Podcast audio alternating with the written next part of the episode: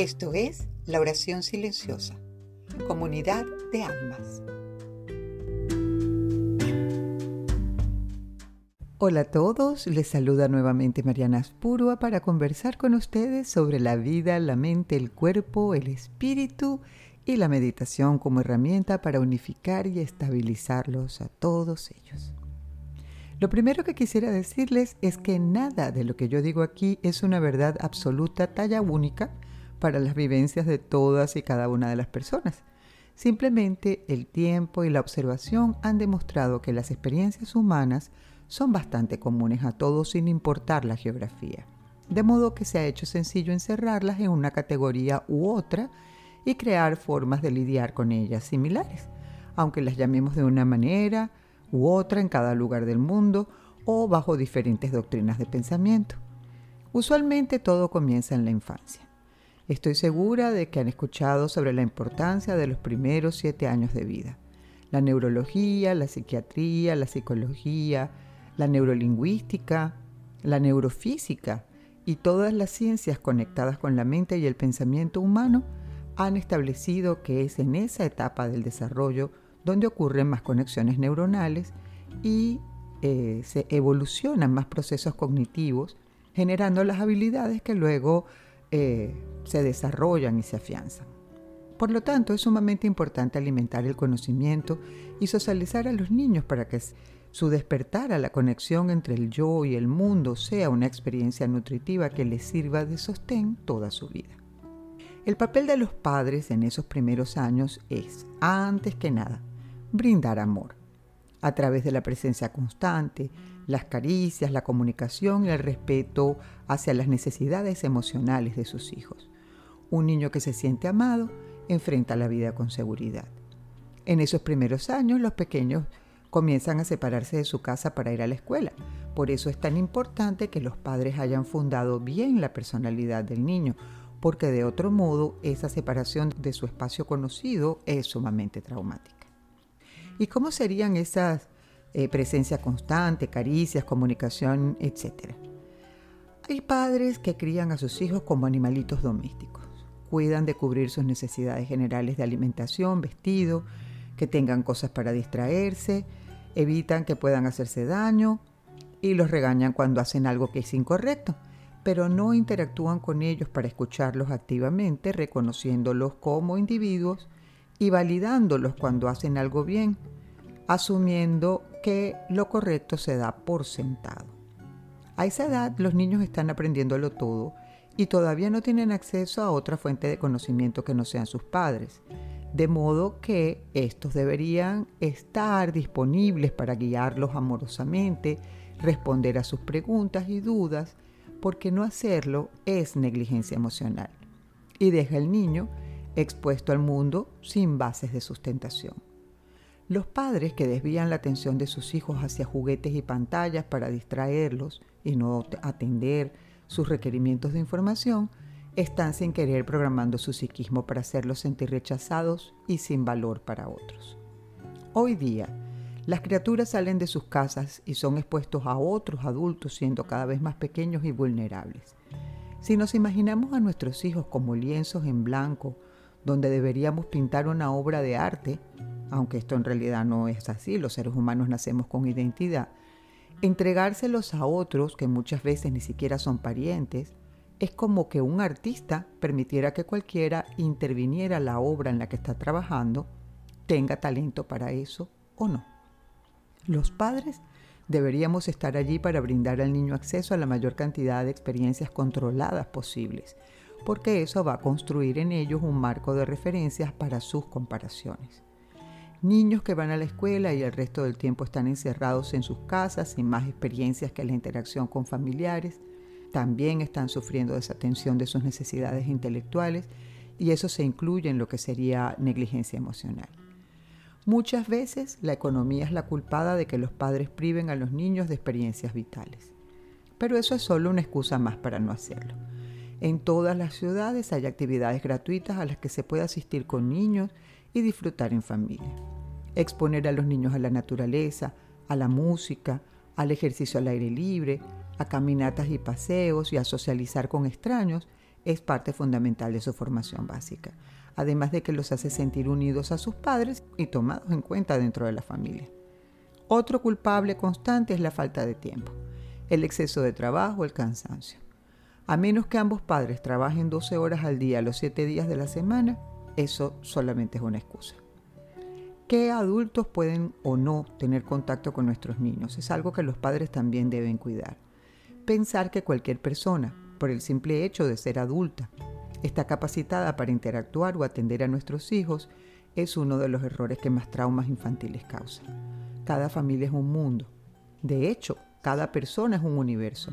Lo que las personas adultas que rodean a nuestros hijos dicen o hacen es información para su sistema referencial. No dejen nunca a sus hijos solos con personas de ideas que no sean afines a la moral familiar que ustedes como cabeza de familia intentan establecer en su hogar. Gente que pueda criticarlos ácidamente o decirles cosas que los avergüencen de ser quienes son, de sus cuerpos o de la educación recibida en sus hogares o hasta de sus mismos padres. No son personas a las que se les puedan encargar el cuidado de nuestros niños sin que estemos presentes. Si son parientes, se trata de experiencias inevitables con las que todos los seres humanos del mundo civilizado tenemos que lidiar. Procurar entonces que sean los más tardías posibles y el niño ya tenga un psiquismo lo suficientemente formado para que sea capaz de procesar esas experiencias por sí mismo y con fundamentos para manejarlas. Avergonzar a los niños de sus actitudes equivocadas en lugar de mostrarles amablemente por qué son equivocadas. Es algo tan común y causa de tantos traumas fácilmente reconocibles que casi siempre con solo escuchar hablar a alguien de sí mismo sabemos cuáles fueron las heridas que recibió. Ya sabemos que la familia que hemos concebido las sociedades civilizadas del siglo XXI en Occidente hacen prácticamente imposible que los niños puedan estar en sus casas a todo lo largo de la primera infancia, que es como se conocen esos siete primeros años de vida, pero en verdad eso sería lo ideal. Normalizar que los niños interactúen fuera de sus hogares a solas con adultos que no sean ni sus progenitores ni parientes inmediatos, con la intención de que los padres puedan estar libres para ser económicamente productivos, no fue un logro de la evolución humana, sino muy por el contrario, un gran retroceso responsable de muchísimos de los traumas de infancia demostrables, con diferentes niveles de gravedad de cientos de millones de personas. Y el hecho de que los padres entregan alegremente a sus hijos al cuidado de cualquiera es otra forma de negligencia emocional. Otra manifestación de esto mismo es no ayudar a los hijos a explorar sus talentos naturales apoyándolos en la búsqueda de la vía para expresarlos, en el caso de que muestren seriamente ese interés. De modo que, como podemos ver, amar a nuestros hijos, además de brindar afecto y protección, también significa velar por su desarrollo balanceado, dando atención a sus necesidades físicas, materiales, psíquicas y emocionales. No se trata de criar patitos, todos a la mesa, todos a la cama, todos a la escuela, todos al parque, sin escucharlos a cada uno individualmente, ocupándonos de lo que requiera por sus necesidades especiales. Tampoco el te amo que sale de la boca viniendo de la cabeza en lugar del corazón después de que todo lo demás se ha descuidado. El que sienta que cualquiera de estos escenarios resuena con su experiencia vital, sepa que tiene que trabajar en sus carencias porque con toda seguridad cojea de una pata aunque crea que no. Para el universo, el éxito de un ser humano no lo mide el dinero que tiene en la cuenta de banco, sino en la evolución que alcanzó transcurriendo por este plano. Ahora les voy a dar un ejercicio para aprender a reconocer estos traumas y su procedencia y cómo eliminarlos.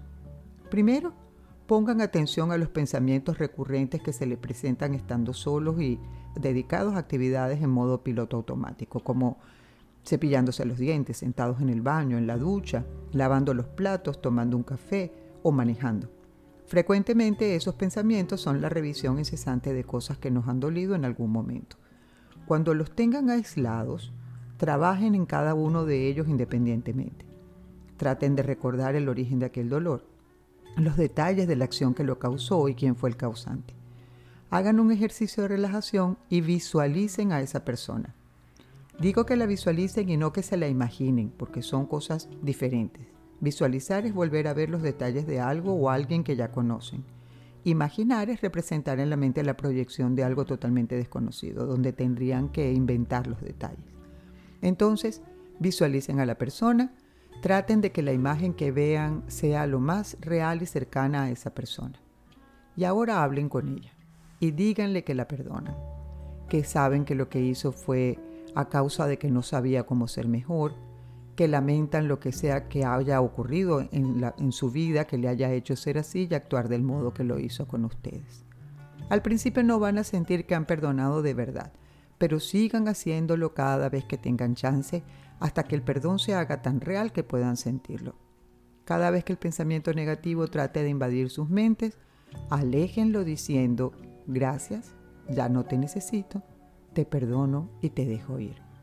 Lo mismo con cada uno de los pensamientos como ese, hasta que un día se den cuenta de que el pensamiento no aparece más, o si lo hace, es tan solo una imagen borrosa sin ninguna fuerza para causar dolor. Pronto lo habrán eliminado del todo. Perdonar no es aceptar lo que el otro nos haya hecho como menos malo, sino que sabiendo lo malo que fue para nosotros, escogemos reconocer que esa persona no supo ser mejor que algo muy malo tiene que haberle pasado para haber sido de ese modo con nosotros y que lamentamos mucho su experiencia humana, pero que ya no tiene influencia en nuestras vidas y le quitamos el poder de seguirnos hiriendo a lo largo del tiempo, aun cuando ya no esté ni siquiera cerca o a lo mejor vivo. Vamos a hacer eso mismo con cada recuerdo doloroso, chiquito o grande, y cada persona responsable de la experiencia negativa, importante o no, hasta que esas cosas dejen de aparecer en nuestro recuerdo. Por último, antes de despedirme con el mismo cariño de siempre y recordarles darle like al podcast, compartirlo y escribirme con sus consultas, dudas y comentarios si lo desean a la oración silenciosa.gmail.com, quiero decirles que se puede perdonar inclusive a un perro que nos haya mordido siendo niños, causante hasta el día de hoy del miedo que le tenemos a los perros en general. un abrazo apretado.